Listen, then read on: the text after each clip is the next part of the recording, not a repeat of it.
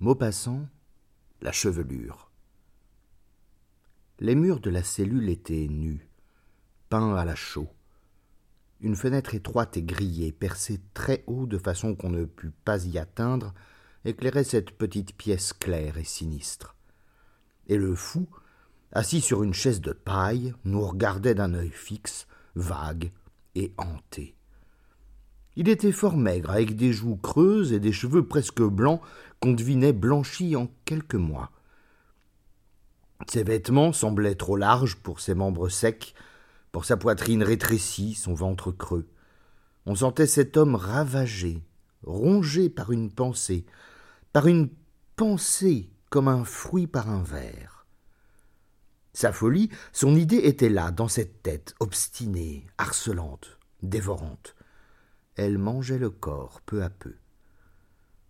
Elle, l'invisible, l'impalpable, l'insaisissable, l'immatérielle idée minait la chair, buvait le sang, éteignait la vie. Quel mystère que cet homme tué par un songe. Il faisait peine, peur et pitié ce possédé. Quel rêve étrange, épouvantable et mortel habitait dans ce front qu'il plissait de rides profondes et sans cesse remuantes. Le médecin me dit Il a de terribles accès de fureur. C'est un des démons les plus singuliers que j'ai vus. Il est atteint de folie érotique et macabre. C'est une sorte de nécrophile.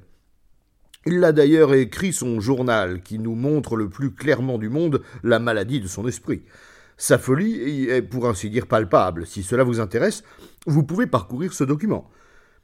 Je suivis le docteur dans son cabinet, et il me remit le journal de ce misérable homme. Hum, lisez, dit-il, et vous me direz votre avis. Voici ce que contenait ce cahier. Jusqu'à l'âge de trente-deux ans, je vécus tranquille, sans amour. La vie m'apparaissait très simple, très bonne et très facile. J'étais riche. J'avais du goût pour tant de choses que je ne pouvais éprouver de passion pour rien. C'est bon de vivre. Je me réveillais heureux chaque jour pour faire des choses qui me plaisaient, et je me couchais satisfait, avec l'espérance paisible du lendemain et de l'avenir sans souci. J'avais eu quelques maîtresses, sans avoir jamais senti mon cœur affolé par le désir ou mon âme meurtrie d'amour après la possession. C'est bon de vivre ainsi. C'est meilleur d'aimer, mais terrible. Encore, ceux qui aiment, comme tout le monde, doivent-ils éprouver un ardent bonheur, moindre que le mien peut-être, car l'amour est venu me trouver d'une incroyable manière. Étant riche, je recherchais les meubles anciens et les vieux objets, et souvent je pensais aux mains inconnues qui avaient palpé ces choses, aux yeux qui les avaient admirées, au cœur qui les avait aimées, car on aime les choses. Je restais souvent pendant des heures, des heures et des heures, à regarder une petite montre du siècle dernier. Elle était si mignonne, si jolie avec son émail et son or ciselé. Et elle marchait encore comme au jour où une femme l'avait achetée dans le ravissement de posséder ce fin bijou.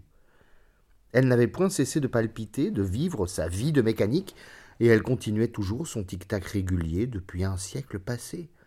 Qui donc l'avait portée la première sur son sein dans la tiédeur des étoffes, le cœur de la montre battant contre le cœur de la femme. Quelle main l'avait tenue au bout de ses doigts un peu chauds, l'avait tournée et retournée, puis avait essuyé les bergers de porcelaine ternis une seconde par la moiteur de la peau.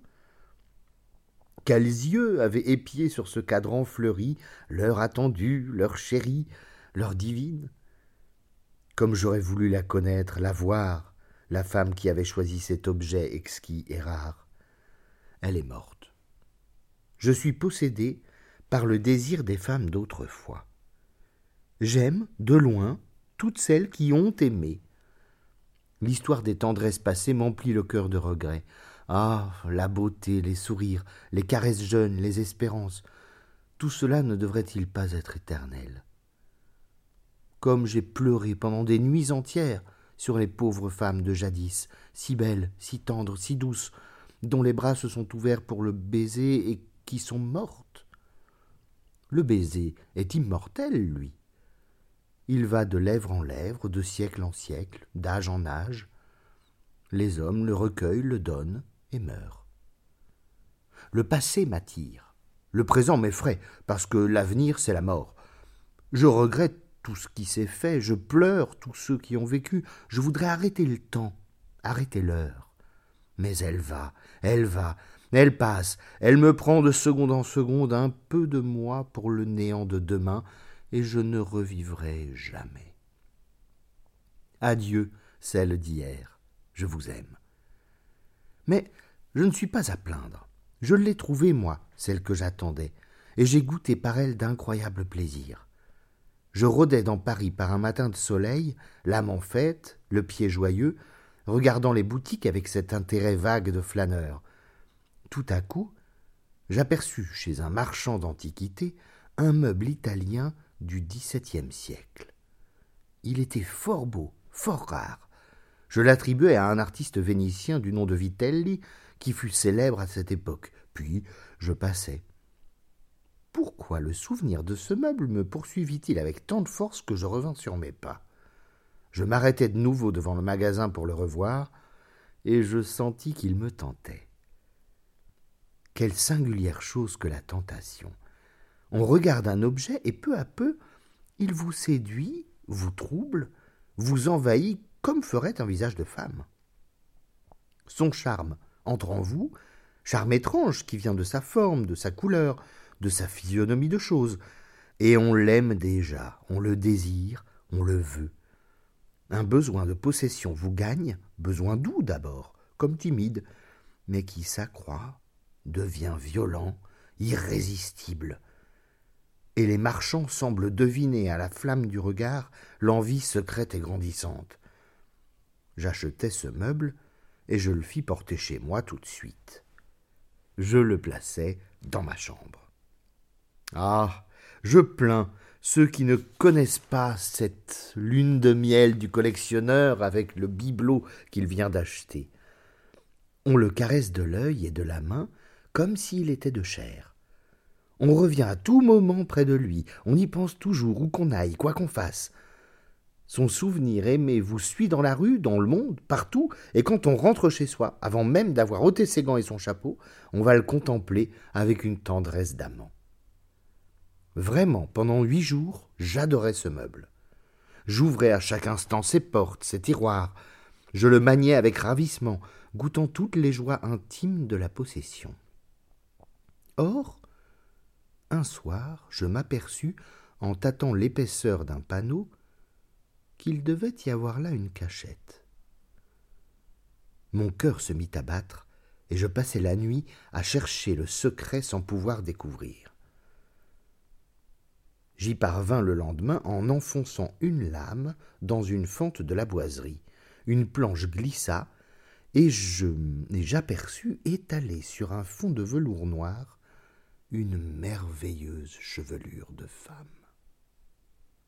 Oui, une chevelure, une énorme natte de cheveux blonds presque roux qui avait dû être coupée contre la peau et liée par une corde d'or. Je demeurai stupéfait, tremblant, troublé, un parfum presque insensible, si vieux qu'il semblait l'âme d'une odeur, s'envolait de ce tiroir mystérieux et de cette surprenante relique. Je la pris doucement, presque religieusement, et je la tirai de sa cachette. Aussitôt elle se déroula, répandant son flot doré qui tomba jusqu'à terre, épais et léger, souple et brillant comme la queue en feu d'une comète. Une émotion étrange me saisit. Qu'était-ce que cela? Quand? Comment? Pourquoi ces cheveux avaient-ils été enfermés dans ce meuble? Quelle aventure, quel drame cachait ce souvenir? Qui les avait coupés? Un amant un jour d'adieu? Un mari un jour de vengeance? Ou bien celle qui les avait portés sur son front un jour de désespoir. Était-ce à l'heure d'entrer au cloître qu'on avait jeté là cette fortune d'amour, comme un gage laissé au monde des vivants? Était-ce à l'heure de la clouer dans la tombe, la jeune et belle morte que celui qui l'adorait avait gardé la parure de sa tête? La seule chose qu'il put conserver d'elle, la seule partie vivante de sa chair qui ne dut point pourrir, la seule qu'il pouvait aimer encore et caresser et baiser dans ses rages de douleur. N'était-ce point étrange que cette chevelure fût demeurée ainsi, alors qu'il ne restait plus une parcelle du corps dont elle était née? Elle me coulait sur les doigts, me chatouillait la peau d'une caresse singulière, d'une caresse de morte. Je me sentais attendri comme si j'allais pleurer. Je la gardai longtemps, longtemps en mes mains, puis il me sembla qu'elle m'agitait, comme si quelque chose de l'âme fût resté caché dedans. Je la remis sur le velours terni par le temps, et je repoussai le tiroir, et je refermai le meuble, et je m'en allai par les rues pour rêver. J'allais devant moi plein de tristesse, et aussi plein de trouble, de ce trouble qui vous reste au cœur après un baiser d'amour. Il me semblait que j'avais vécu autrefois déjà, que j'avais dû connaître cette femme. Et les vers de Villon me montèrent aux lèvres, ainsi qu'y monte un sanglot.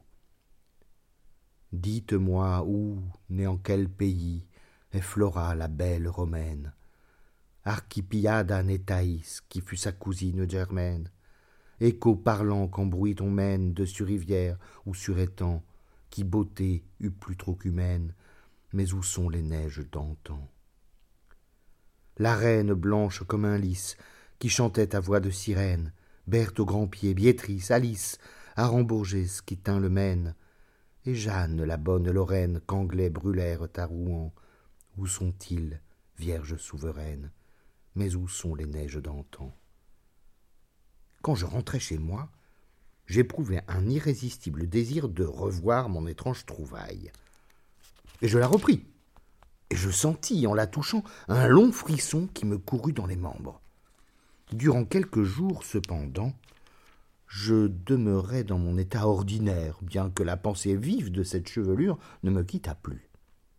Dès que je rentrais, il fallait que je la visse et que je la maniasse.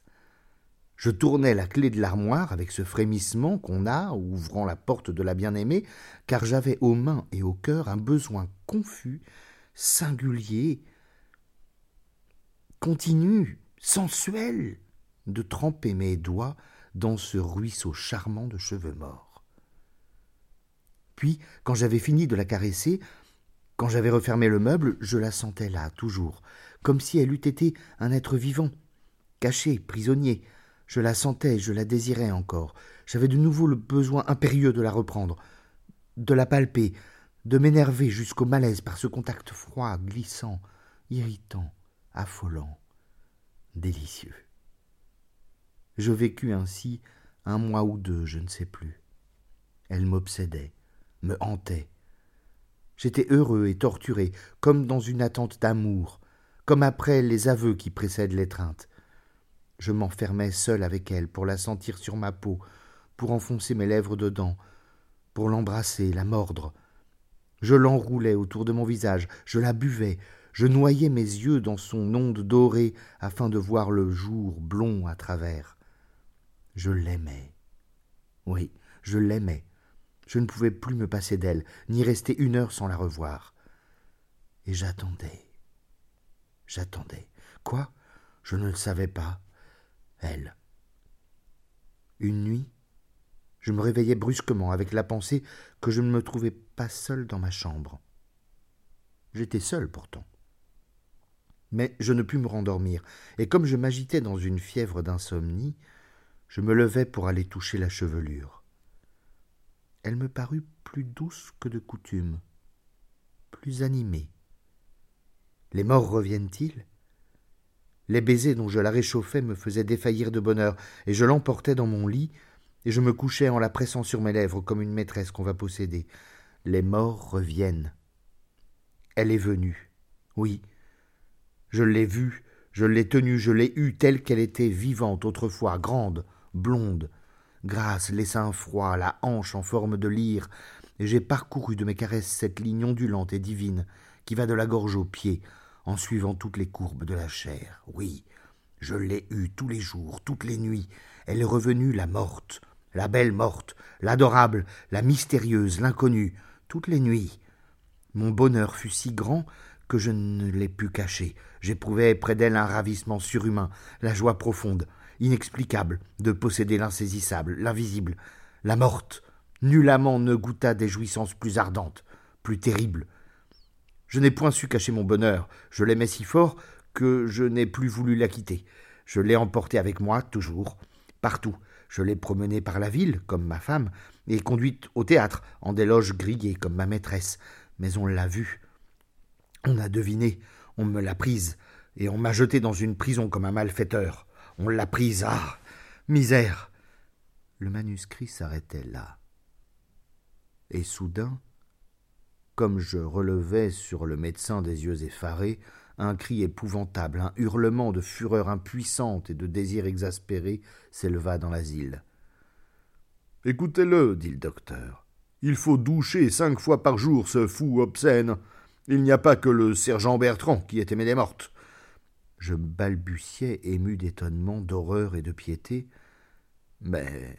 Mais cette chevelure existe-t-elle réellement?